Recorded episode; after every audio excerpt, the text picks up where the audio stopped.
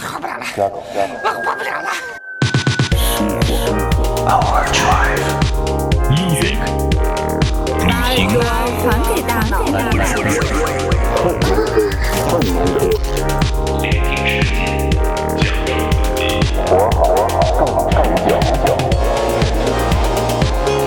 This is Overdrive FM。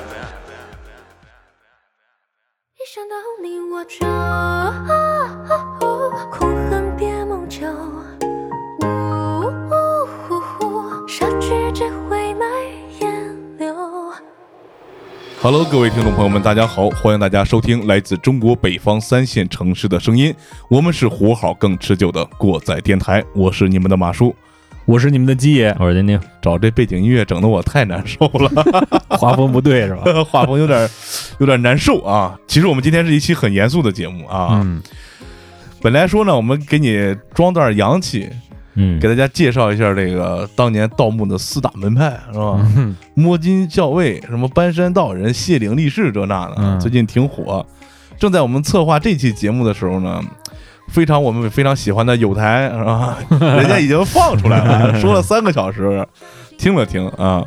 呃，但是呢，我们今天讲的呢，跟他们讲的肯定是不一样的。嗯嗯，先把这事儿说一说，在我们所在的这个叫河北三线小城市，嗯，其实是历史文化非常悠久的，对，呃，周边地区发生过非常出名的事情典故，嗯非常多，对。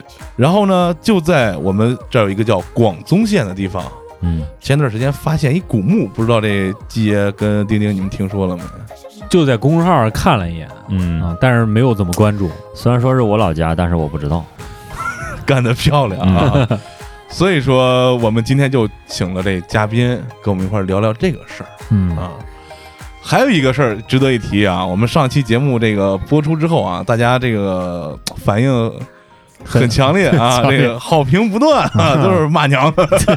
嗯就因为我们挖这坑挖太大了啊，嗯不仅在我们的听众群里边的留言里边也能发现，嗯就是我们剪两条念一下啊。对对对对对，这个事儿呢，我们肯定会续上的啊嗯，跟之前挖的坑不太一样啊，因为这个坑是策划出来的坑，那之前挖的坑是随意挖的这回是故意。的。嗯，对对对，嗯 说到坑，我们今天请来的嘉宾是谁呢？是我们本地非常牛逼的啊，过载电台商业互吹一波，非常牛逼的文创工作室城西堂的堂主，嗯呃，韩堂主。那么，请韩堂主给大家打个招呼。呃，大家好，我是城西堂主。这韩堂主啊，跟马叔是小学的同学，哦那时候，现在有一词不叫文艺青年嘛？嗯嗯那时候韩堂主就是一典型的曲艺少年，哦，就是所有家长嘴里边别人家的孩子，嗯老师眼中的人家那个谁。但是因为小学那会儿还不太懂事嘛，后来很长时间没有联系。哎，这几年我们又联系上以后，发现韩堂主已经成堂主了，嗯，而过堂的，听着像黑社会，你知道吗？对，听着特别像黑社会我们，是我们是有堂口的。对，有堂口的一人啊。所以说，这个也是听他后面讲了讲自己的经历，也是非常有意思的。嗯就在这儿呢，先让韩堂主简单的跟大家说一下是怎么回事，这几年是怎么过来的。嗯嗯，好的好的。那个非常荣幸呢，受马叔的邀请来到咱们过载电台。对我们岁数都差不多，嗯。但是听他这个说呀，可能感觉我是个 这个不是这个时代的人是吧？怎么各种曲艺是吧？对对对，这个反而是比较，我我也很纳闷啊，从小就喜欢这些东西，哦。喜欢这些传统的文化吧，嗯。尤其这个艺术方面什么的，嗯。而且从小也学习这个国画、写字儿什么的，书法，然后后来是大学呢，也上的美院，然后但是呢，学的那时候就学设计了，毕业以后吧，也迷茫了好几年，因为感觉学的东西和自己真正内心喜欢的东西也不是太不太对。对对嗯工作了几年，在深圳那边嗯也不是太喜欢，后来就回家了。回家以后，在我们这儿市建筑设计院嗯工作了四五年。嗯，这是个牛逼单位。嗯去年我就那个辞职了，成熟了吧，我就也忍了好几年了，嗯 然后就嗯 人比咱强多了，对，咱这一直就辞不了职慎着呢啊，啊。然后就就创业了，嗯自己就瞎干吧，创业。创业的话，现在呢是自己做了一个艺术工作室，也是弄弄了个网店。首先得有收入嘛，对，对对对，寻求一些自己想要的一种生活状态。嗯，其实我觉得这个挺难得的，能够有这样一个决定，我觉得挺不容易，嗯，这边有魄力。对，一般这个嘉宾讲到这儿，我们就该问那个问题了：是什么让你选择了这么一条没有前途的道路？但是他刚才好像已经都说了啊。对对对，不过我们就问问嗯，为什么要叫城西堂呢？嗯这个其实看看上去是文绉绉的啊啊。对对对城西堂的意义在哪儿呢？是这样，因为我呢，这个就是非常喜欢这个传统的一些历史文化的东西，嗯然后尤其艺术这方面。然后很多古代的话，文人啊，起给自己啊居所起起个堂号斋号什么的。对我也就是追慕古人风尚啊，附庸一下风雅，啊呃，取了这个城西堂嗯啊。什么意思呢？就是这句话啊，出自这个《史记》啊啊，，“桃李不言，下自成蹊”。字面意思呢，大概就是虽然桃树和李树都不会讲话，桃李不言嘛，嗯啊，但是呢，它们有鲜艳的花朵，还有这个甜美的果实。嗯哎，时间久了，自然呢能够吸引众人来到树下，嗯自然呢树下就会采成采出这个小路。嗯啊成溪嘛哦，这个意哎思，对对对，溪是小路的意思。然后嗯借此勉励自己吧，在人生道路中呢，踏实做事啊，然后认真的修为。哦，附附庸我我风雅还以为你想让我们去你家串门呢，城西嘛得，对我第一次看这个，因为很少人有知道，就是一个足字旁，哦右边一个西字。对，一般我们都知道它念七是吧？七巧的蹊，嗯但是刚刚跟杰商量，就是查查了一下字典，对，两个读音。其实那个古代的时候，其实有很多这种，可能我们接触比较少啊。你比如说像那个纪晓岚不是有个阅微草堂，啊，是吧？还有、啊还有比较有名的啊，起斋号比较有名的，嗯，可能咱们都忽略了。《聊斋》聊哦啊，可能一说哎瘆得慌啊，因为这个后来就被那什么了。但是其实它就是他那个斋号，斋号，他就叫《哦。聊斋》，然后他那本书最后就叫《聊斋》了，因为就是通过他这个书房，然后他集结了很多民间故事，跟那儿写出来的，哎，大家都得啊来这儿聊，嗯聊完以后，那我就叫《聊斋》吧，我这个哦斋就叫《聊斋》所以，但是咱们现在就感觉是吧？其实古古人的话，其实这个照你这么一解释啊，这《聊斋》就是古时候的啊酒后文化创作中心。酒后来的你不喝不喝点，他聊不出来。对对壮壮胆儿是吧？对对对壮壮胆儿。嗯 今天那个我们的节目主题，大家看到啊，叫城西堂探墓，嗯是我们城西堂堂主，就刚才我提到那古墓嗯，非常牛逼，配合我们文物部门的这个工作，嗯去到这个墓。我靠，那咱们就让韩堂主给大家讲讲吧，是怎么一个机会呢？就是有了这个墓，然后你又是怎么去的？嗯，这个刚才马叔也说了，咱们这个节目好挖坑是吧？嗯啊，正好 对，就今儿今儿这个真挖坑对，啊今天这不是聊到坑了吗？就把我把我给请来了，啊对，咱就说说这个坑。咱说是什么坑呢？是是墓坑，是吧？呃 而且是一千多年前的墓坑哦。对，这个是怎么回事呢？就是在三月底的时候啊，就上个月月底，咱们邢台广宗县啊，这个村儿呢叫大王村，大王村村北有一个那个池塘，废弃池塘。然后呢，当时村民就是在清理池塘的时候，一铁锨下去吧，哎，就刨出一墓，嗯而且很快就在这个社交平台上，哦还有一些这个都开始传播了。嗯我最早是在微信上就有看到，哦后来呢，就是媒体也都呃进行了这个相关的报道。嗯呃，随后呢，我也了解了一些就是此次考古发现的一些信息。后来正好那个就是我有朋友是这个文物部门的嘛，啊然后就也是受邀，就邀请我去那边考察，嗯协助一个协助。这个墓呢，呃，是宋代早期的，距今呢，对，有一千多年的历史。去了以后，我是去了两次。第一次去的时候，让我印象最深的还不是这个墓，是什么呢？我下面给大家讲一下。嗯当时我们去的时候开车去的嘛，快到这个村子北边的时候，这个因为村的路都很窄嘛，大家都知道，对，就停了很多车了，就然后那个路就不好走。马上到现场的时候，哇，停的全是车，呃就是各种围观群众、哦都不是干正事儿的啊，对，全是就是来看热闹的嘛。哦后来我以为这个看热闹很正常嘛，这个、嗯对对对呃对我以为就是当地村民嘛。嗯后来就近一看，还不是，是什么呢？是网红直播去了是吧？搞直播，哦里三层外三层，然后有那个最远，你知道哪儿的车吗？嗯。来的。嗯。黑龙江的，我靠，他是在那个池塘嗯。底儿那个墓嘛，在那儿挖出来的，嗯。所以那个围着这个他这个池塘的南岸贴着警戒线，一二百米，哇，里三层外三层，都是人，对，然后我天，就是都拿手机，嗯，有的架着三脚架儿，而且三脚架是架着好几个手机。啊，明白明白，明白。没准儿带货了，要几根骨头，是吧？对对，然后就是那儿正好有个小树林儿，你知道吧？就那坑边儿就是个小树林儿，嗯，啊，什么卖那个手抓饼的呀、炸串儿的、铁板烧的，全来了。商业对赶上对一赶上一赶回集了，就这就是小市集，你知道吧？啊就就是这个带动这个经济，你看嗯多厉害，这个考古。是，然后就是全来了。听说啊，嗯最多的时候二百多个网红，二对那一天最多有二百多个。然后，然后这个是我第一次遇到这种情况，哦。之前是没有想到的。这碗饭也不好吃啊，有什么热点，得赶紧追踪，是吧？对对对对，其实后来我就说，这些人其实他还真不是说对这个墓或者这个文物他不感兴趣。哎，他不感兴趣，嗯。他主要就是说猎奇，嗯，就是蹭热点嘛。对对对，而且你知道，他们就是没话找话，因为你知道，他考古现场节奏很慢的，他那个墓啊是这种砖砌的嗯，这种圆形的穹顶墓，哦，类似于什么呢？就是像那个蒙古包，哦，你知道吗？哦，蒙古包那种，里边是墓室。哦，就小时候看那恐怖片儿，谁那墓炸开了，啪，不就那圆顶咔开了哦，吗？然？后都是砖。那，那那型对对。嗯。然后他他，你想他刨那个，他且刨呢，嗯。然后那个墓他不是说刨完以后立马要开，嗯。他要先放在那儿，然后就是讨论各种方案什么的。啊，所以你想他那可能就一放就一天，你知道吧？对，然后就嗯，那镜头就一直对那个，他也没什么可播的呀，就这种观赏性它啊。不强啊，啊，那怎么办啊？然后就其实就是胡说八道，啊。各种解说，你知道，就全凭这个主网红的嘴，然后嗯各种起哄，比如说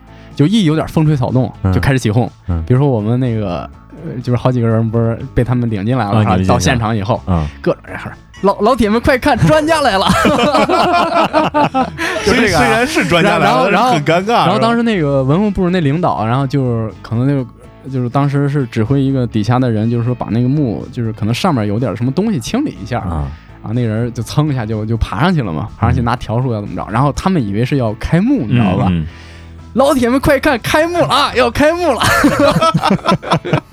就各种炸哄，你知道吧？就风吹草动嗯，就开始炸哄，然后吧，就是不只是各种起哄，你知道吧？嗯。他们有时候啊，就是有点胡说八道，那个胡说八道到什么程度啊？我觉得这也其实是不好的。嗯。就是现场啊，嗯。我是当时听了第二次去的时候，我听过那个就是有一网红，就是中午的时候嗯。就在那儿，专业的人都都都那什么了。当时我去休息了都。的对休息了，我去的比较早，他们那人就更放肆啊，那瞎解说，嗯就是有那个吧，还得相关知识链接嘛，嗯。就说点什么邢台地区的文化，这我们这是邢台，这属于有良心那一种。你听我讲啊，后边就后 边就没良心，貌似啊，貌似有良心。嗯啊。然后就是啊，这是我们邢台，我们邢台啊，古城牛城，嗯嗯，这个是我们这是仿生城，就我们这个古城是根据牛的形状 是盖出来的。哎，这个吧，其实也对，啊，因为咱们邢台不是有人说不是有东牛角、西牛角，对对对嗯牛尾河啊，对，牛尾河，你看它是根据一个牛是吧？对。然后，但是它就后边就有点不着调了，是吧？嗯说我，但是我们这儿啊，这个最牛逼的是什么呢？我们这儿有个牛逼洞。我说这他妈哪儿来的牛逼洞啊？你这是瞎！哎呀，这这，我说这丢 丢邢台人的脸，这是在这 这要说还是个母牛，我一直以为是个公牛啊不是不是还有个牛蛋山的，是吧 不是不，我觉得这个咱拿咱这个家乡啊开这种玩笑，我觉得有点不好。其实他那有点瞎胡胡说八道。对对对，咱们还是有有底线的啊，咱不能因为这个而那什么。这这哥们儿他讲的时候他就不想，嗯，你东牛角西牛角了，哪儿来牛逼洞啊？母牛没角啊，嗯啊，不是不是，不，所以就是说这个嗯就是其实让我觉得有点，当时有点生气，你知道吧？嗯啊，我觉得不该说这个。对对，但是说到那个什么呢，就是正面的影响，其实这些网红啊。还是有点正面影响的，嗯。就是说，首先这个事儿吧，反正传播的是比较广的，然后很多人都了解到了。最有意思的是什么？我给你讲一下啊，就是我们第二次去的时候，嗯。中央十套那个探索发现节目有一个哦。考古进行时，对对对在家哎看我他们去了，对，哦。来几个哥们儿我在那拍，哎来拍呢，我跟他聊聊嘛，然后就说，我说那你们怎么知道这儿的？嗯。怎么来的是吧？然后当时那个摄影那哥们儿说，说呀，那个前段时间我是我我老丈母娘啊，看快手看着了，他跟我说，他说你们不是经常拍这个吗？他就给他他看了看，哎，他就给他们领导说了一声，汇报一下，让他们领导看看，然后哎，后来就就就来了，啊这是这等于是从民间自自下而上，对对对，哎影响到这，这官方媒体哎，，这也是一个挺好啊。这挺有挺有意，这是非常有意思的一。对，这就是时代是在进步嘛，然后这个多媒体这种自媒体啊什么的，这个趋势是好的，嗯应该是会慢慢的步入正轨或什么的，更多的好的这个媒体在慢慢的步入正轨，然后越来越做的越丰富。说到咱们邢台了，其实这个其实这个广宗啊是底下邢台一个县，嗯，其实广宗这个历史很悠久，嗯，对它的名字呢是从汉代哦，来的，汉代在好早。汉对封了一个广宗王，哦。哦。是刘如意，是汉代的一个就宗亲。啊，哦，他是当时建了广宗国，因为当时在汉代初年，就是郡县制和就是这种诸侯对啊分封制，它是都有的，所以这个当时就有这个广宗这个名字嘛。后来在东汉的时候，这个国没了，是有广宗县啊，所以咱们这个广宗县呢也有两千来年的历史哇啊，历史古县。嗯然后说到这个墓啊，这不就说到这个死亡文化。其实这个广宗这个地儿也挺邪性，嗯嗯，当时就历史上啊有两个很牛逼的人都死在这儿，嗯哦，你们知道是哪两个吗？之前说过有一秦始皇，，对，这哎对一个是秦始皇，其实大家可能都不知道啊。秦始皇建立国家以后嘛，就统一天下以后要东巡嘛，几次东巡，最后一次返回的路上就死在这个广宗嗯啊，死在广宗。嗯还有一位古人也很厉害的，咱们都知道有个叫胡服骑射改革，啊，对哦哎，赵国有个君王叫赵武灵王，哦大家知道吧武灵王，赵武灵王他就也死在这儿。大家知道啊，赵国首都是在邯郸，嗯嗯啊，其实咱们这儿离邯郸也不远嘛，邯郸北边儿。当时这儿建了一个行宫，就赵国的皇家行宫，叫哦沙丘宫。哦沙丘沙丘宫，哎，沙丘宫。然后那个，所以广宗也古称沙丘啊，哦沙丘。然后沙丘宫呢，当时后来不是赵武灵王他那个儿子叛变嘛，哦，把他爹给幽禁在这儿，哦后来又他给饿死了哦啊，指的就是就是赵武灵王。这个是历史，广东的一个历史。嗯对，所以出到这种一千多年的古墓，其实也不稀奇。嗯是啊是对它是历史很悠久。这基本上就把这怎么去的就闹明白了哈。嗯底下就是其实大家最关心的，这个墓到底怎么回事儿，是吧？嗯是个是不是什么级别的呀？什么这对些细节，多大呀？开始呢只言片语，网上的信息啊，我也以为这就是一个墓挖出来一墓呢。嗯后来跟韩堂主我们聊了聊，做节目之前嘛，这是一个墓葬群。哦哎，这怎么回事？你韩堂主给大家讲讲这玩意儿。嗯哎，对对对，这个墓啊，这个是一个应该是个家族墓啊，它是有最后呃总共挖出五个墓坑嗯。啊，因为当时最早的时候，这个村民是刨出一个，嗯。刨出一个以后，后来那个考古专家到那儿以后又探了探，嗯。拿洛阳铲儿嗯。探了探，哎，探就是又探出四个。嗯。对，说到这个年代，我们现在这个判定是北宋初年啊，嗯。一千来年儿，主要是通过墓的一些这个细节，还有它的制式、出土文物啊，因为还有这个墓的土层里面发出一枚宋代的元丰通宝，元丰通宝、哦这个铜钱儿嗯嗯。啊，这个是慎呃这个宋神宗元丰年间嘛哦啊，嗯这个是公元一零七八年到一零八五年，所以这个墓呢，就是它的下限嗯。就是一零八五年，就是应该比、哦。只比这个早，不能比这个晚、哦。啊。它这是考古界的一个这种判定，哦，对，对对对啊，所以就是一千来年嘛，嗯。啊，一千年左右，然后应该还比这个早，应该。对对对，呃，如果按等级呢，它其实也不是说等级特别高的那种，嗯嗯。它是应该就是当地的乡绅墓嗯。或者富户这种，哦还不是这个贵族啊官员嗯。啊，因为它这个墓室，呃，也不是特别大，它直径也就有个三米左右，够放个棺材。五个里面有四个呢，全是这种圆形的，就跟蒙古包一样，嗯拿砖砌的。其实它这个墓本身就是这个砖砌的这个墓室，就是很很有文物价值。嗯。它里面这个内壁，嗯。它雕有很多这个砖雕。哦，啊、道，主要是仿木结构的这种建筑，还有一些什么家具啊，还有一些这个，哦。它主要就是营造一种墓主人生前的一种哦生活的、生活那种环境状态、啊。这个其实说到这儿，也就是说，这就是我们古人的这种丧葬文化嗯。啊，因为我们中国人自古就是非常重视死亡对对，啊，然后视死如生，就是把嗯。死亡呢是看作就生者世界的一种延续。嗯。那所以你看，我们就会说有阴间，是吧？有灵魂，是吧？人可能到那个世界还还有还还还会生活，就到现在我们是是吧？还给他烧点日常用品啊什么的，嗯。钱啊什么的，嗯。他是这个，这个也算是这个墓葬的一个，就这个时期的一个特点，就它这个砖雕。嗯哦砖雕，对对对，其实当时一号墓最早发现嘛，它里面这个雕刻还是是最精美的，是这几个墓里最精美的。哦哦它主要就是雕了很多建筑，它这一面就圆形的这一面弧形的这个墙啊，哦雕了全是建筑，嗯就是这种建筑的一些模型。所谓模型，那它砖雕的嘛，嗯但是做的细节还有那个制式都非常到位。咱们再说这个墓，它这个墓，我觉着啊它的意义啊，嗯就是它雕的这些建筑嗯。是非常非常不错的。嗯，就是尤其那些建筑细节，比如说你要要是说了解古建的人，嗯。大家都知道，其实我们中国的这个古建筑啊是以木结构为主嘛，跟西方不一样，嗯西方的教堂什么都是石头的哈，我们这以木头，然后主要就是梁柱啊、嗯这种结构嗯。啊木结构梁柱，然后在这个上面是屋顶嘛，嗯。屋顶和梁柱之间呢中间有一个构件儿，嗯。这是中国古建所特有的叫斗拱。斗拱啊，对应该大家斗也听说过啊。电视上有那个，对对，然后嗯。其实这个斗拱，如果了解古建的人，就通过斗拱能够看出年代，对具体年代对能够断代。技术在不断的这个进步。呃也其实我我倒我倒觉得不能用进步这个词，技术层面倒没有说太大变化。嗯哦，主要是艺术价值。呃，艺术价值或者说是，其实说句实在的，其实因为斗拱这个，它在早期啊，在宋以前，它主要是一个成立啊、哦成立的一个这种功能性的一个构件儿。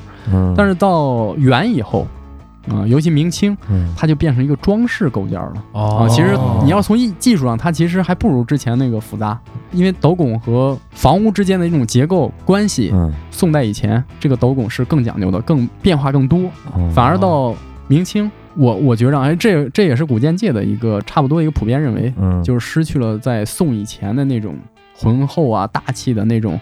那种好的那种那一面，是能看出来，就是咱们看一些电视剧，外国电视剧，比方说韩剧，嗯。还有日剧里边说说他们古代的时候那些建筑，啊，对，都是那些那那个弧度都特别大。哎，对对对对啊，对就特别舒展。其实韩剧里面，对，其实韩国的它的古建保留的也也是明代以前的那种知识的感觉。嗯其实，在古建界有一本书是宋代的，叫《营造法式》，嗯嗯。是宋代的叫李诫写的，是一本官方出版的这个就是古建筑规规范。那要按现在就是那个国标什么什么什么什么哎对对对玩意儿，对，就是国标国标。对，所以这这本书呢，嗯。对当时民国的时候，我们那个就是古建筑的这泰斗嘛，就是梁思成先生，哎，他不是当时写《中国古建史》，哦。也是他，就是整理这个中国古代建筑嘛。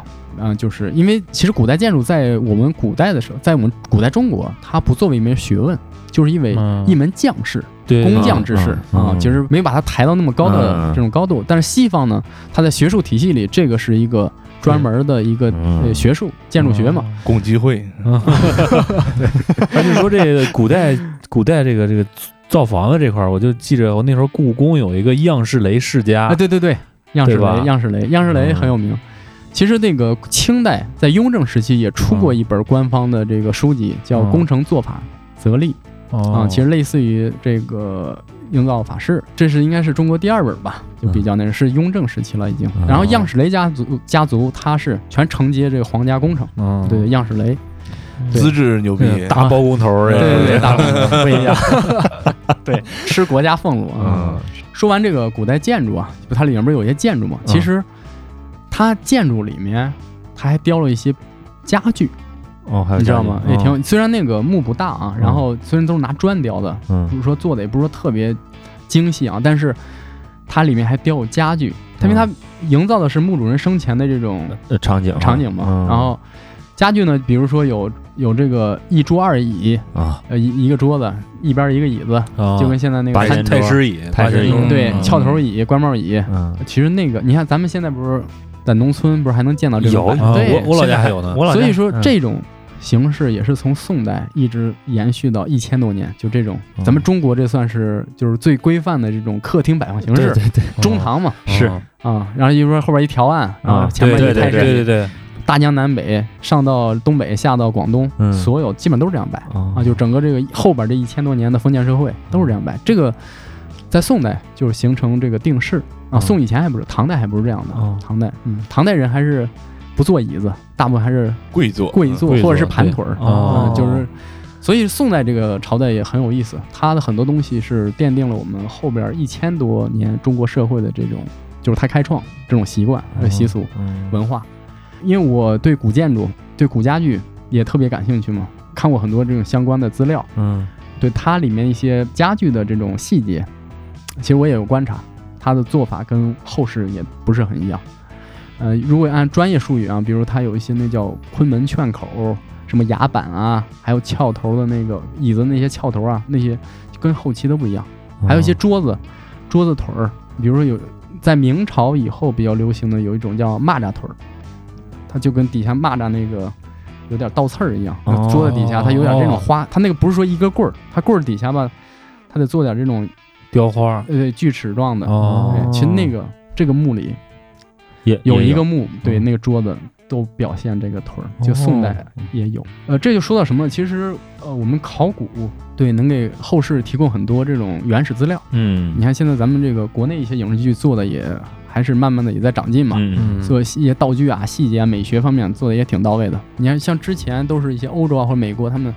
也其他国家、发达国家他们做的挺到位的那些东西，但是我们现在其实也是在，比如说现在热播的这个宋代的这个电视剧叫《清明月》，是吧？嗯，清明月那它里面就是表现宋代的那种生活起居啊、美学的东西，其实也挺到位的。还有之前那个《长安十二时辰》，嗯对唐代那种描述，嗯。还有那个清代的，你像《甄嬛传》什么的，其实也是做的都挺好的，也能看出来，它那里面很多东西都是从一些当世的或者古画啊，嗯。或者是这种古墓考古啊，嗯。一些这种壁画，因为古墓里面它有的除了砖雕以外，还有还有很多壁画墓嗯啊，就是比较写实嘛，它都是从那里面摘一些这种现实资料啊，这就是比较到位的，所以做出来那种美学啊，那种还是挺到位的，比较准确啊，哎，准确准确，嗯。对对对，这这也是一个价值，嗯。值得讲的。还有一个很有意思的地方，就是在其中这个三号墓，嗯。总共五个嘛，三号墓里面有一个细节，哎，雕了一个这个比较神秘的一个图案，嗯，应该是一个农具。农具。在这个农具叫什么呢？大家如果在农村生活过的这个朋友啊，可能听过叫撅头。为什么雕这个呢？我想啊，应该也是，或者我们就是说讨论啊，也是，呃，怎么说呢？因为我们这一块儿也是农业文明嘛，农业社会嗯啊，就自古我们有个老话嘛，叫耕读传家，是吧？嗯啊，想必这个墓主人他也是，他应该也是有点身份，嗯也是个知识分子，但他应该也是耕读传家，嗯嗯，不忘初心，牢记使命。对对对，然后把这个 提升的很好，提升的很好。雕一个这个在这儿，刚才呢，跟大家讲了很多这关于这墓里边这些砖雕和它代表的文化这些东西啊。但是其实我觉得听众比较感兴趣的时候，你去都去了，你有没有是吧？就是下去瞅瞅哎，下去瞅瞅去，是吧？我还真有幸啊下到这个墓里了。哦，他这个墓啊，它是分三部分，首先是墓室的这个木门儿，然后还有一个甬道，最后主体呢是墓室。如果大墓啊，很多都是从墓门儿进去，从个甬道到墓室里。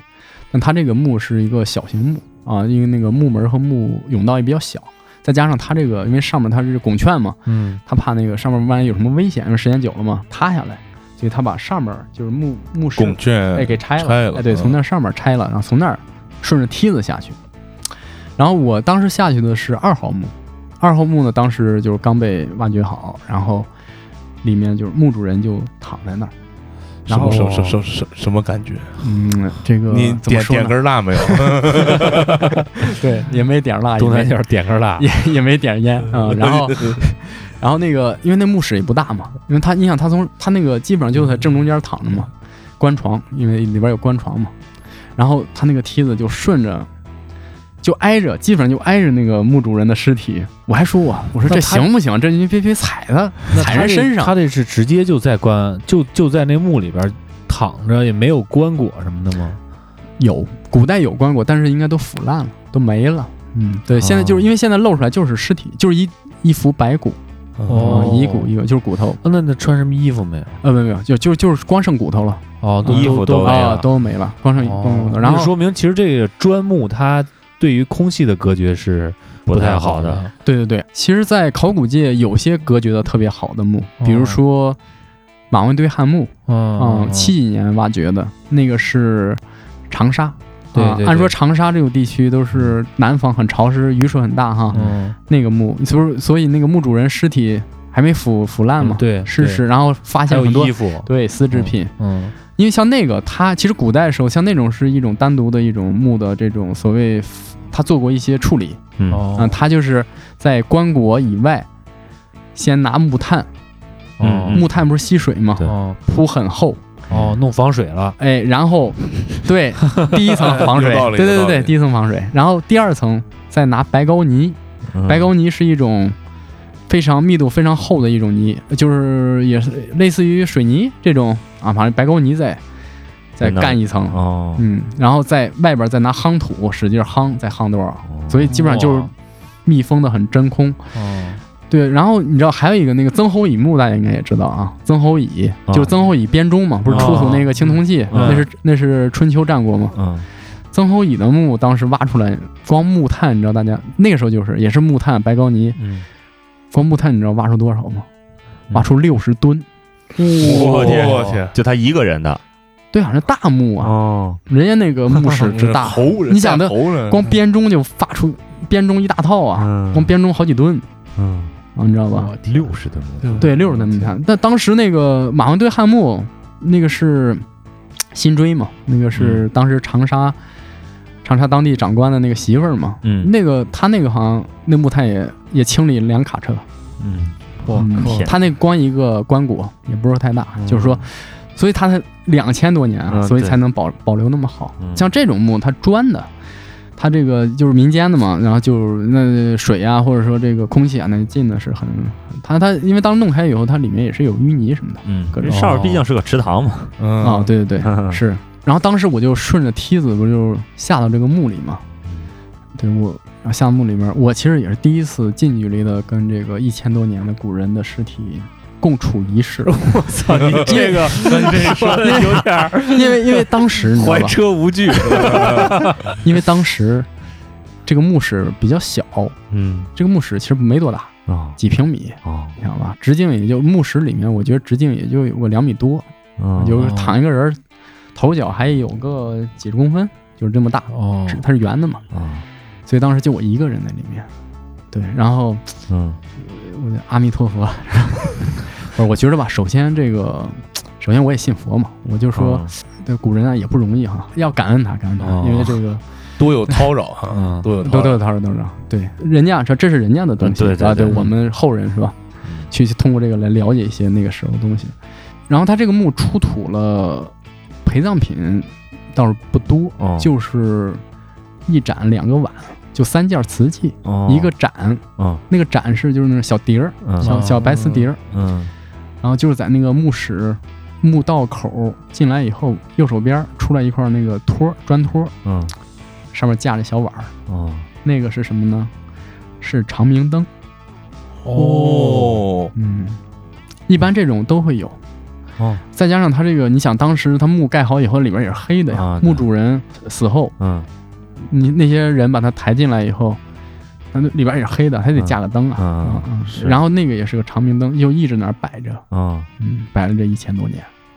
天哪嗯，哎呀，就是他刚刚他说这个，我就感觉心里头特别的酸，你知道，就这种感觉，嗯，有点那个，嗯嗯嗯，其实谁也不愿意让别人把自己挖出来。嗯，那我就有点好奇了，就是嗯咱话外音啊，嗯就是说一般就是发现这种古墓的话，那最后都怎么处理啊？对，这哦，是这样。骨头怎么弄啊？对，骨头就是你你你 这这是人家地儿，你不能给人挪走吧？他是这样，因为这个墓现在文物部门呢，就是说打算怎么着啊？是把它整体搬迁走保护，因为它本身是个文物嘛，哦这个砖雕是吧？宋代的。嗯然后我其实当时也是问过这个文物部门，我说那这这古人这个怎么呢？他说那当时搬走以后，把它还埋到这儿，就是哦继续就因为说他把那个把那清理出来嘛，啊骨头，然后再回头还埋到这儿，就就就这样哦，啊。就是但也不能把他家搬走，人不动。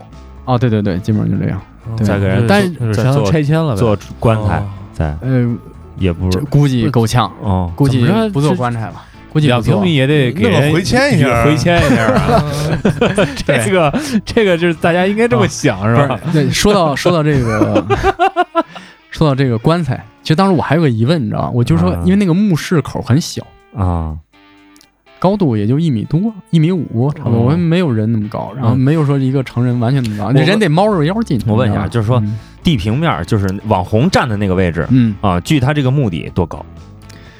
大概是三米多也不太深是吧？啊，也不太深啊，三米多。那这个一会儿我再给你讲讲这个事儿嗯，土层的事儿。啊，然后就说这个，我其实当时有个疑问，我就说，而且宽度墓室口宽度也不宽，嗯也就没一米宽，应该嗯很窄，几十公分吧。嗯我说这这棺材怎么运进来的？嗯，因为现在咱们那个东边县里不是那个棺材都很大，对，特别大，特别还有独板的什么的，对对对特别大。然后就是应该什么呢？它这个应该是有两种，嗯可能一种是就是早期棺材很很薄，啊，就薄皮儿棺材，哎对，薄皮儿棺材。啊，还有一种呢，就是可能是把尸体运进来，在里面把木板再运进去？对，在里边，对，在里边再合棺材，哦，哦，就跟现在这就是组合家具一样。现在合棺是这样的啊，这有点扯淡啊，这个 把我整懵了。合合棺怎么回事？合棺哦，再见发牌了。瞎说的，瞎说的啊，合棺是哪位？对，然后这是关于棺材啊嗯，这棺材棺材。然后咱们再说说这个陪葬品，嗯嗯嗯。这几个碗呢是白瓷碗，嗯，啊，这个们咱这儿邢台哎小有嘛，对对对，其实这个说到白瓷啊，这个比较有名的历史上就是邢白瓷，邢邢州白瓷在嗯唐代就是形形成了嘛，作为皇家贡品嘛，嗯。嗯，然后呢还有这个那个展示邢邢白瓷，嗯。那两个碗是定窑定瓷。哦，宋代不是汝官歌君定嘛，是五大名窑，嗯其中这个定窑就是在河北这个定州嗯，曲阳、保定保定那边，嗯对对对做鞋呢，嗯。然后那个这是定窑，嗯。哎，然后这个白瓷，所以咱们古代就是有北方啊，嗯。白瓷会多一些，嗯。南方青瓷多一些，哦。所以有一个说法叫南青北白啊，指的就是这个南青北白。比较有意思什么呢？嗯。就这个其中有个碗啊，是花口的，花花口碗，花口是就是它不是光一个圆圈碗，哦就是圆口。造型了。对，，它做点造型，它里边那几个边儿啊，裂纹往里边儿哎打了几个磕啊，其实也比较简洁哈哦，哎，挺好看，葵口、花口、嗯葵花口。比较有意思是什么？就是碗底这个碗底呢没有釉，没哦没有釉它是色胎嘛，哦就是那个那个胎溜出来，哦那个是它可以吃墨，但是哦碗底写了几个字儿，有款儿啊，哎，它不是，它不还不是款儿，啊。是墨书，就是拿毛笔写的，哦。是应该是当时下葬的时候哦。写的，应该是个人名，哦。哎，这个可能是古人的这个墓主人的名字，有可能。嗯。写的是什么呢？呃，李。嗯木木字李，哎，这个大姓嘛，嗯。然后底下那个字儿呢，有点儿看不清了啊，后来辨识了一下，应该是个福，嗯。福禄寿。嗯。啊，所以这个很很接地气的名字，啊对。啊李福。嗯。应该是这个墓主人的名字，这个几率比较大，哦。嗯，就是李员外哦。啊，李福，对，嗯，哎，就这么说，它这里边你看，就如果说它棺椁腐烂了或者怎么地，没点这个金银珠宝之类的，就这几个碗，对对对，其实嗯当时网红也比较失望，你知道吧？网红网红应该是最失望的，盼盼了好几天，你知道，住好几天，啊最后就挖出几个碗儿。嗯。对，其实这个是怎么回事呢？这个呢是两个原因。嗯。首先，第一个呢，就是据这个当时推断啊，这个墓应该是一个迁葬墓，它不是第一次下葬。哦哦。挪坟挪到这儿了。哎，对，哦。应该是这样，迁坟挪坟挪到这儿，因为什么呢？就是他这个墓主人的这个尸骨啊，嗯。它是有那个骨头啊都错位，它很多骨头没在一块儿。哦。你像那俩腿骨，大腿骨、小腿骨都都都重叠在一起了，然后还有那什么，有的那个脚底下骨头跑到那个身上了，哦。啊、应该是有可能是这个这个这个后期迁哦。迁哦。迁葬了一次，可能他就没有直系亲属，他那他的陪葬品就少一些，那这古人迁葬这是为什么呢？这个挺奇妙的。很很正常啊。有啊人迁葬，就我们现在也有迁坟啊风水不好了，或者说哦。呃原来那个墓地怎么着了，说是怎么 开发了，开发了，房地产房地产对对对，对迁一下是吧？或者说怎么着的？第二个原因是最主要是什么呢？是因为就是从宋代起啊，嗯。其实我我们的这个丧葬文化嗯。也迎来了一场变革，因为在这个宋以前，嗯。尤其唐代以前啊，这个我们是流行厚葬。嗯。所以你看，我们很多这个大墓，就是我们很多文物啊，出土了这些大墓都是唐以前的，嗯嗯，对对对，还有尤其战国啊、汉呐、是吧，都很多，什么青铜器啊，各种嗯陪葬、嗯啊。然后到这个，你像那个唐也是啊，出土了很多唐唐三彩。嗯。其实唐三彩就是陪葬品，哦就是是吧，各种骆驼、马呀、嗯。陶俑啊、嗯。啊这种。但是在宋代以后，它就流行薄葬了啊，就嗯不流行厚厚葬了。把财富留给后代。哎，对，它嗯其实有点儿偏这个人文主义色彩兴起，嗯宋代。然后，而且这个陪葬品呢也偏这个世俗化嗯啊。怎么说呢？就是说，它很多东西啊都是他生前所用的一些东西，嗯比如说就是一些衣物啊、嗯碗碟儿啊、书籍啊，嗯就日常所用的，就跟我们现在一样。然后可能有些人有有死了也是弄块表是吧？自己常用的拐杖啊什么的。机旁边搁一麦克风，钉钉旁边搁一声卡，哎，对对对，你搁一个游戏机是吧？弄弄弄俩手柄，对对对对，其实就是一个就够。就就就是这意思，就是这。所以那个，哎，我我再给你举个例子啊，比如说嗯在那个前几年，在浙江台州嗯。黄岩有个县，黄岩县发现了一个南宋的古墓。哦。啊，那个南宋古就跟这个也不是很远嘛，嗯。南宋古墓，当时它那个里面啊，就保留的比较好，它那个密封的特别好。当时把这个开棺以后，光衣物你知道发现多少件吗？嗯，七十六件，我靠。哦，就基本上他生前那些都穿的衣服都埋里边了。衣柜。其实现在好像农村，我因为我从小也在农村生活嘛，嗯就也是入殓的时候也是塞很多衣服嘛，对各种被子、衣服、被窝乱七八糟的。对他那里面也是各种被窝、衣服，光衣服七十六件。啊对，所以你看，但是像咱这种，他他估估计当时可能也是有很多衣物，嗯都腐烂了。但是都腐烂了。你看，比如还有他要是说喜欢书、嗯书籍什么的，也也都也都烂了。对，对，最后也就留下也就是瓷器啊什么的这种啊、还有一个什么呢？就宋代以后啊，嗯开始在墓就是这个丧葬文化中，开始流行使用纸制品。哦。哦，哎，你看烧了哎就是我们现在这个不是烧个纸钱儿，嗯。什么烧个纸票，对嗯，烧汽车，烧哎，个对，烧个机汽车，烧个手机，嗯。烧个纸人儿、纸马什么的嗯，这个是从宋代开始的。哦。哎，所以宋代以后，你想它很多，你像那个在古代那个文献中记载，东京都有纸马店，就是专专门卖这些东西丧葬用品的，嗯就是都糊糊成纸马哦、纸人、纸马啊什么的，就更实用主义，纸楼，对对对。哦。你看像那个，所以你看。唐代的时候很发发发现很多那个唐三彩什么的，那都是纸，都那都是陶人啊，陶马、对。陶骆驼什么的。到那个宋代都是纸的了，嗯，这也是从宋代开始的。也留不下啥了，一把火烧了，灰都给你扬了，你肯定没了。对对对，所以就是说没有就没有这些什么真钱啊、陶俑啊、这些名器啊这些东西。嗯。对对对，所以说这个其实宋代也很有意思啊，咱们其实有机会可以好好的聊一聊，再做一期。我对两宋也特别感兴趣。对对对，嗯因为这个就是宋代它，它的文化一直影响了我们后边一千多年的中国社会啊。比如说这个城市的格局，就是我们这种生活起居，还有比如说一日三餐吧，一日三餐这种都是从宋代开始奠定。比如说我们那个市井生活，上什么夜市啊、早市啊，都是宋代有的。哦嗯因为我们之前看那个。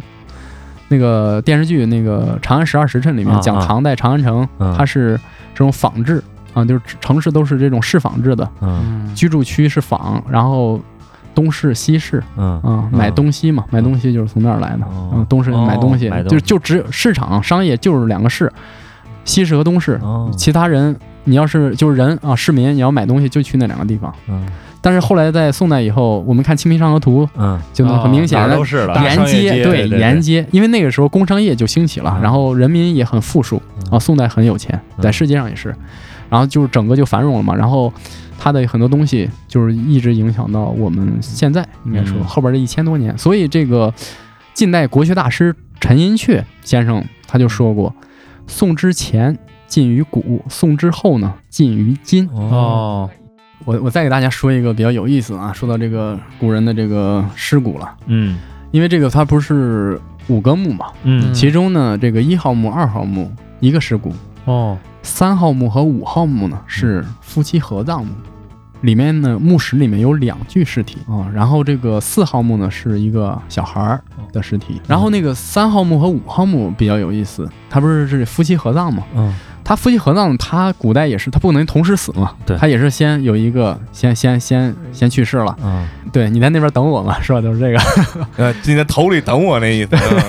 嗯。对，然后后边死这个死了以后呢，再把他们合葬到这个墓室里。啊、好比说这个老夫人先不在了，先随先随便埋了，嗯。老太爷又死了以后，把这个墓室营造好以后，再把那边那个迁迁过来一块埋里边。哦，对，然后呢，就是有个挺有意思的，就是发现以后，这两个尸体啊，它是重叠在一起的，那个腿搭在这个人身上，哦，你知道大家知道为什么吗？不是是这是就整个身体都摞在一起吗？就是局部吧。的嗯局部嗯，不知道。这个呢，其实是就是说考古，这就是也挺有意思啊，就是他得根据各种来推断嘛。嗯，他这应该是怎么回事呢？就是应该是在第一个就先死那个，呃，对他死了以后呢，可能那个已经死了很多年了，棺材都那什么了。第二个呢，死了以后呢，棺材还没有烂的时候，木嗯。木头那棺材没烂的时候，嗯，这个木进过水，可可能是发洪水什么的，把这给淹。嗯。进了水以后呢，水进来以后，哎，把那木头给把那个没腐烂那具棺材给飘起来了。哦。飘起来以后呢，哎，他就位移了嘛，嗯。位移了，发生位移，发生位移以后，等水慢慢渗下去了，没了。哦，这棺材又搭上去了。下来了，下来以后搭到那个上面了，哦。呃，然后那棺材再一烂，时间久了，哎，它就就成这样重叠在一块儿了。哦。它也不是，它其实没有被盗过，它没人被那什么，对，嗯。就是是这种，嗯。对，就是说，呃就是说到这儿，就是说这个，其实这个我们华北平原地区嗯。很多古墓是经常被淹的啊哦，这个因为我们这一块儿是属于华北平原嘛，嗯。是古黄河和漳河的一个漳河对。对这个流域冲积平原，嗯所以古代那个水旱灾害也是比较多的。嗯一整就被淹，一整被淹。其实这个墓的当时那个宋代那个人的那个生活地层，嗯比我们现在要低个三四米。这一千多年，这三四米就是靠水淹哦带来了很多泥沙。哎，对，哦因为黄河不都是黄河都是地上河嘛，河南地区是吧？对然后就我们这个其实都是差不多，一冲把这儿就多一层多一层，一冲多一层，一冲多最后这一千多年三四米就出来了。然后，所以其实咱这儿古墓也不是很容易被发现。嗯为什么呢？因为它埋深埋地下很多。嗯所以你你这是因为什么？因为它这是个池塘，嗯它已经刨刨了，刨了几米刨了几米了，然后再一刨刨出来了，也是敢对付了，对是吧？因为这个点儿不好碰啊，你是刨偏点儿，因为这个墓室也就没几米，直径没几米，你刨偏了就刨不出来。对，它是这个，机缘巧合，真是机缘巧合哈。对对对，嗯就是机缘巧合的。对，嗯哎，不过就我就想有意思啊，你看你说这村叫大王村是吧？嗯，这一家又姓李，就按这个推断来说，出土那小碗什么的，对，那人家村里没有这个，比如说人家后人什么的找过来之类的吗？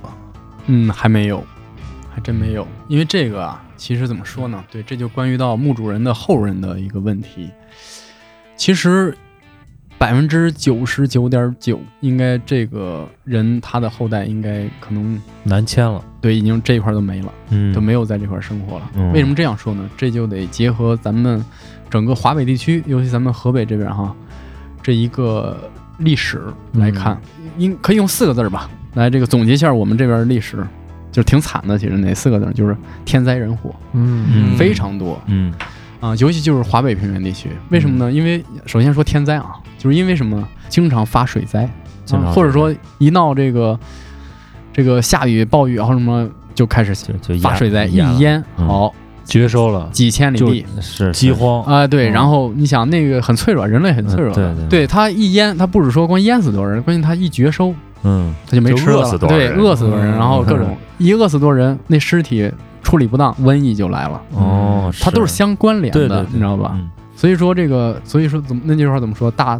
大灾以后有大疫是吧？嗯啊，嗯就嗯对，它就是因为古代的时候不像现在嘛，所以说这个地方啊就死很多人嘛，然后或者有些人就逃难，都都嗯都都迁走了，这是一个。嗯这天灾吧还不算什么，还有人祸。嗯人祸呢，就是说我们华北平原这个纵贯南北嗯啊，主要是从这个南北方一个交通主道嘛。你看现在京广线和京九线不都从这儿过吗？嗯河北啊、山东这边、河南。嗯然后呢，再看历史，我们中国的历史基本上就是北方游民族，是是吧？向南攻打这啊个中原，中原这个汉民族，对，一直就是这样过来的。嗯从那个早期的汉代匈奴嗯是吧？然后在南北朝嗯各种是吧？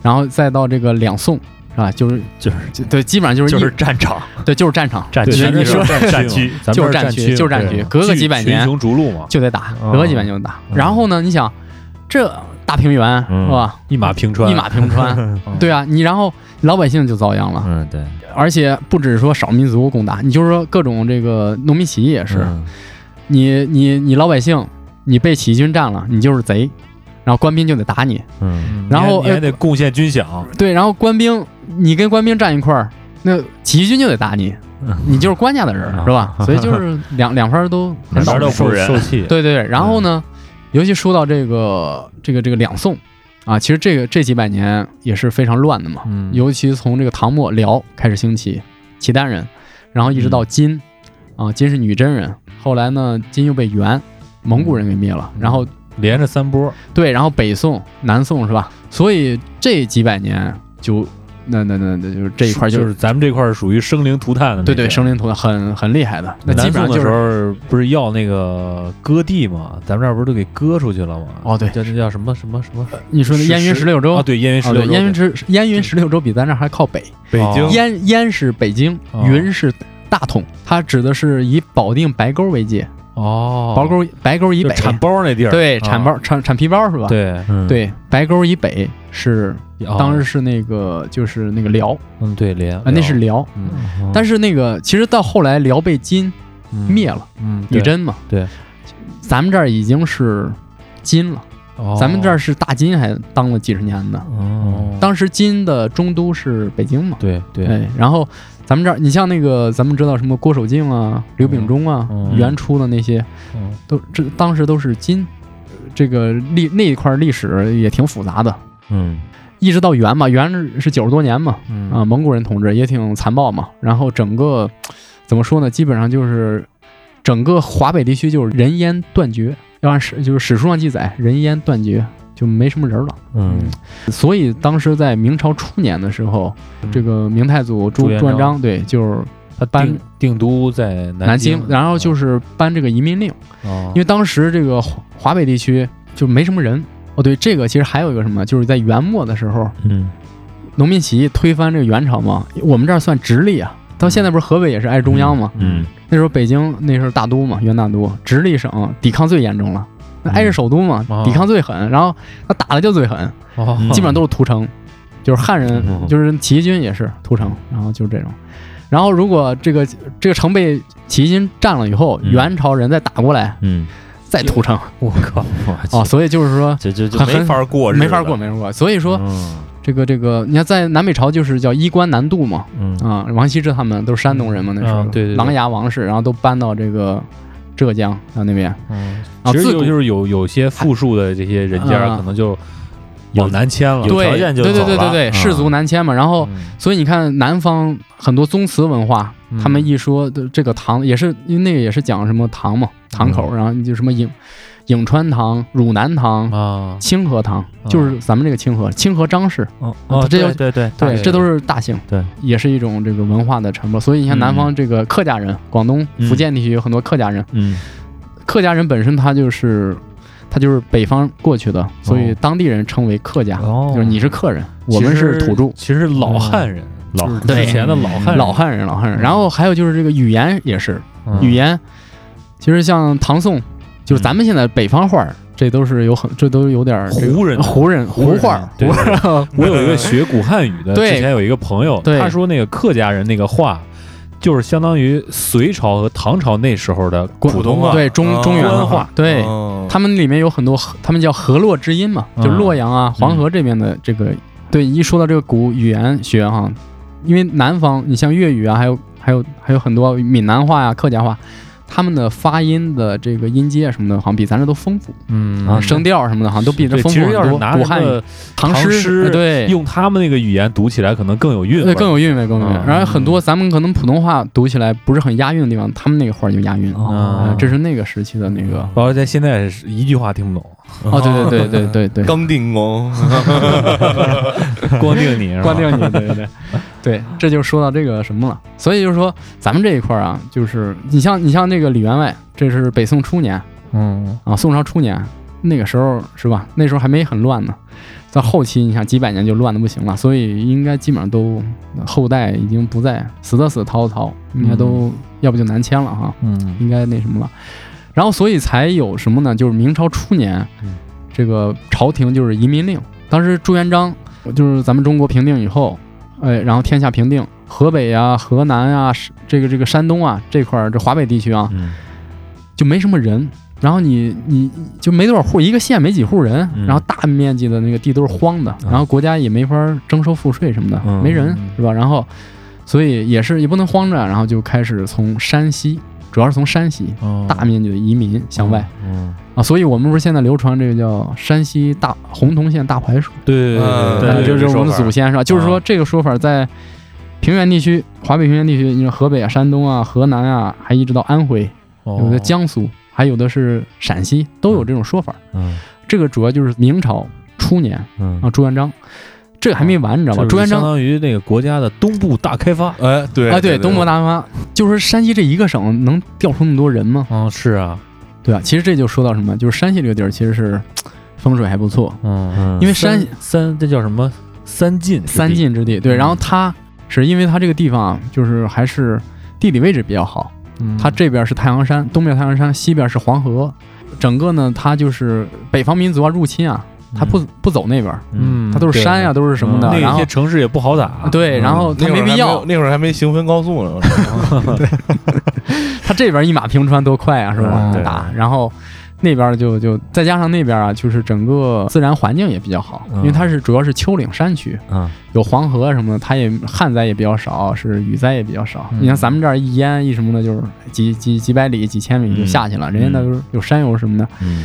所以它那边就是呃人口就比较那什么。哎然后固定嘛对固定，然后嗯好像是还说是这个，其实元朝的时候那边的行政长官也不错，嗯。当时最高行政元朝那几十年九十多年都是这个蒙古人当行政长官嘛，哦他们比较野蛮嘛，残暴。然后但山西那边那个行政还可以，嗯。所以对当地这个治治理也还不错，所以人口就比较密就是没怎么死伤嘛。嗯后来在明朝初年就开始往外移民，然后移民大家刚移出来哈、定居下来，嗯。刚农业生产刚恢复，嗯。又一波又来了，是哪个？就是那个燕王扫北，对，靖难之役。嗯朱棣，朱棣，其实这个是我们可能觉得是个小历史啊，其实他对我们这儿影响也挺大。就那打了也有几年，打四年好像是，嗯。对，打四年，基本上又把这儿有表洗刷的又差不多了，把老百姓刚移来这些山西人 又又又都弄了百分之八九十又都给又都给弄死了。哦嗯，很厉害，这就是史书上这个地方志啊、县志啊、府志啊、记述这种历史很多，就是嗯文字也挺多的。后来这个是不是永乐大帝迁居北京以后，国家又平定了嘛，又又安定了，又开始移，又从山西移了很多。为什么说是为什么大家都说从大槐树啊、洪洞县？嗯，哎，那那按说这个洪洞县没那么多人吧？都是对洪洞县移的。对其实这也是一个什么历史呢？是因为洪洞县它处在晋中地区，交通比较发达。嗯哦，呃，西到陕西，东到这个河北，南到河南，就是路，就是它这个。中转站嘛，中转站交通枢纽，所以当时呢，朝廷就在这个洪洞县的广济寺嗯设立了这个移民局，啊，所以这个哦就是晋中南地区大部分的这个移民呢，都先到这个广济寺这儿，嗯洪洞县这儿报到登记，啊先报备然后发放这个文书啊、录碟啊、各种录资啊，哦。然后再整编成队，然后说你到哪儿，你到哪儿，你到哪儿。然后广济寺门口呢有一个千年古槐哦。啊，然后当时那个都以此为记嘛，就是以以这个为记号。嗯。后来都移出来以后吧，可能他原始的这个住处就家乡可能嗯。都就没有记下来，但是大家都说这个大槐树对这个比较印象比较深，嗯。所以就是这个说法就流传在整个华北地区各个省份啊，就都说是从那儿大槐树那儿移移来的，哦。是那么回事。其实是从这儿中转了一下。哦对对对对对，还有再一个，我觉得是很多这卖面条的、卖汤饺的，对啊，对我就大槐树啊。你说着我就记这个，对对饺啊子饺子，对。饺子，嗯。那个我们韩堂主今儿给咱们上了将近两个小时的课啊，嗯，历史文化考古建方筑方建，尤其建筑这一块儿啊其建筑，其实今儿还有一个没说的，一块砖引发了多少事儿？对，回头那刚才提到的白瓷，嗯，这可以让韩堂主再给我们细讲讲，这是咱们这儿非常出名的东西，是是吧？引以为傲的。嗯，哎呀，刚才还商量说有没有什么再问问韩堂主的，这家就基本上讲的都全了，都太全了啊，嗯知识涵盖的非常广，所以我觉得剩下时间啊，应该把这个我们把韩堂主从这墓里请出来，跟大家诈尸了得。跟大家聊聊他自己，对吧？嗯因为刚才开头韩堂主说过，这个怎么经营他的这个文化工作室呢？是嗯主要是靠这个网店的形式。嗯，呃，今天包括给咱们带的这幅字儿啊，嗯大家看来很牛逼。对，哎，给给我们讲讲吧，就说你现在做的这些东西，你看你这么深厚的这个学识背景嘛，你现在在做的这些文创产品，是吧？商业互吹一波嘛，到最后呢，跟大家简单说说。哎，这时候我还想起来另外一件事儿，这韩堂主前一段时间啊，呃，在给咱们写这字儿之前呢，给我拿了盒茶叶。另外呢，来大家开个眼啊，嗯，这我们现在我手里拿的啊，你们看不见啊，嗯这个丁丁和基业正看着呢，这是一个天官赐福。啊哦，，这也是韩堂主收的一古玩意儿，就喜好这个，嗯，哎，这是送送给咱们的对老雕呃老雕板儿，对，这这民属于民国时期的老雕板。房房檐上那种，不不不，这个是家具上的，家具上南方这个床花床雕花床上哦的雕板，哦我知道了，这嗯那种方的那种对床是吧镶？镶到那上面。啊嗯哦，很精美啊。对嗯，这个是因为我是怎么说呢？就是对传统文化，尤其是艺术方面是特别喜欢、嗯特别感兴趣。嗯然后通过艺术呢，又延展出很多哈这种研究吧，就像刚才我们今天聊的这些东西，嗯。呃、有很多也是艺术层面的，然后也有同时又引申出文化、嗯，历史这种各各种深度的东西。我这个人啊，就是虽然岁数不大，但是的确喜欢这些东西啊，嗯。是老一些，年头长，年头长点儿，然后而且是从小，小老艺人儿。这好，这词儿好，而且是从小喜欢，嗯。然后慢慢的也进行一些小收藏吧，因为你这喜欢这些东西就好，就就想过过手，具象化，哎，过过过过手什么的。对。然后主要是木雕这一块儿接触多一些，嗯。因为这种相对还普适一些。嗯其实这个收藏里，它不像瓷器啊，嗯。现在这个水也比较深，然后东西也比较贵，玉器啊这种也是。嗯，这个，然后对那个，我其实是喜欢这种工艺类的嗯。东西，工艺类的，所以。呃，我之前也是以藏养藏，嗯也也弄一些，哦啊，这个也是就在辞职之前。现在呢，嗯、也不怎么搞了。其实主要还是想，因为我这个人有个什么毛病呢，就不舍得卖，你就干不大，你知道？你得以贩养吸才行，你老吸的顶不住啊，对你这不舍得卖受不了。嗯因为我不是一直书画这一块儿一直有练，也也很喜欢，然后有点童子功，从小都是小学我就学这些东西。哦这个主线，这个文化线一直也没扔，从嗯。从小到大。嗯。所以这方面呢，也是现在不是我做了一个这个网店，嗯，淘宝嗯。做了个网店，然后主要是卖我手写的一些书法的一些小小作品啊，哦比如一些小摆台啊什么的。嗯。啊，这种就是更能跟我们这个现代家居结合嗯，哦。然后走走量什么的，嗯。然后嗯更普适一些，嗯。对，然后这种字体呢，有传统的，也有一些我创新的。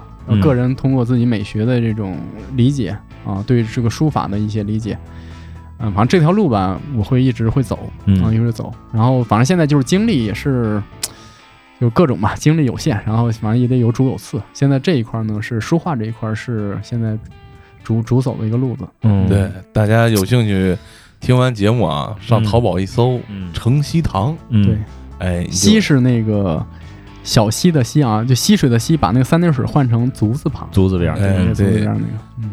桃李不言，呃，下自成蹊嗯啊。嗯对。那么在感谢完韩堂主呢，给我们带来非常精彩的节目和非常不错的这个文创礼品，同时呢，嗯我们也得让这个程西堂韩堂主见识一下我们过载电台非常不错的一个环节，是吧？嗯 好的，好的，期待啊！啊，这个环节叫哎我们真的很不错，嗯，哦，就是现在，但是大实话，大实话。但是随着这个现在这个大家留言越来水平越来越高啊，啊我发现有点像是这个主播粉丝抬杠大合集。嗯 来，我们来首先来念杨庄胡家同学啊，这是给我们在汉尼拔原型档案的留言，我觉得就这留言念完，咱这咱几个 有点自闭啊。他说：“你们学坏了，居然留坑了，听得心痒痒的。你们几个互相挠一下对方嘎吱窝，就知道我心里现在的感受了。不能味儿太大，天热了。小茴香味儿是吧？小茴香还可还行。哎呀，下位听众艾玛勋也是在这期节目留言说啊，不要啊，几位大哥不能在标题上加个上吗？我想肥了再听啊。现在百爪挠心，催更催更催更嗯啊！这个事儿我好像在群里边说了一这下，是吧是怨我，这是啊怨我啊。这个啊你你俩你俩，我本来说要这个要写个一或者上的，嗯，然后他们俩说说是你见哪个美剧跟跟那个有后续的有续集的电影，第一部就写一或者上了。哎，我觉得这也没毛病，啊那就这么着吧。嗯，要的就是这刺挠的效果。哎，对，下位听众熊仔同样在哈尼拔原型档案留言：“地狱空荡荡，魔鬼在人间。”这期节目封面这个美剧，确实那时候我被吓得不轻啊。听了电台，我才知道原来红龙在哈尼拔前面。谢谢科普。背景音乐这块呢，谁配的？气氛抓的死死的，可以啊。伙食好了，人就好了，人好了，你们看，节目质量上去了，兄弟们上！投喂主播的时刻到了。对到底是金主啊？对啊，到底是金主。留言又有水平，啊对又会带气氛，对，嗯，的确是加了鸡腿效果不一样啊。嗯，那么下面这位听众大洋洋啊，也在二百零三期留言，认真的可怕，花了十分钟又解释了一遍推理，就是说我们嗯其实就是抬杠进真大是吧？啊 另外，抱歉，主持人的猜想要让你们破灭了。我老公压根儿不听电台，有老公了啊！啊，他也不爱看这些恐怖案件片，因为他本人胆子非常小。每次看警匪恐怖片、动作片，我都是被他吓着的，总是一惊一乍，吓死我了。对，就是看这种电影、看这种片儿，最害怕旁边有一胆儿小的。对，对对对嗯，嗯，下位听众狂饮龙舌兰，这也是跟马叔同号啊，这个。啊，对对对嗯，刚刚加入我们听众群啊，在一百八十期，我在灰色地带薅羊毛中留言说，喜马最牛逼的电台没有之一。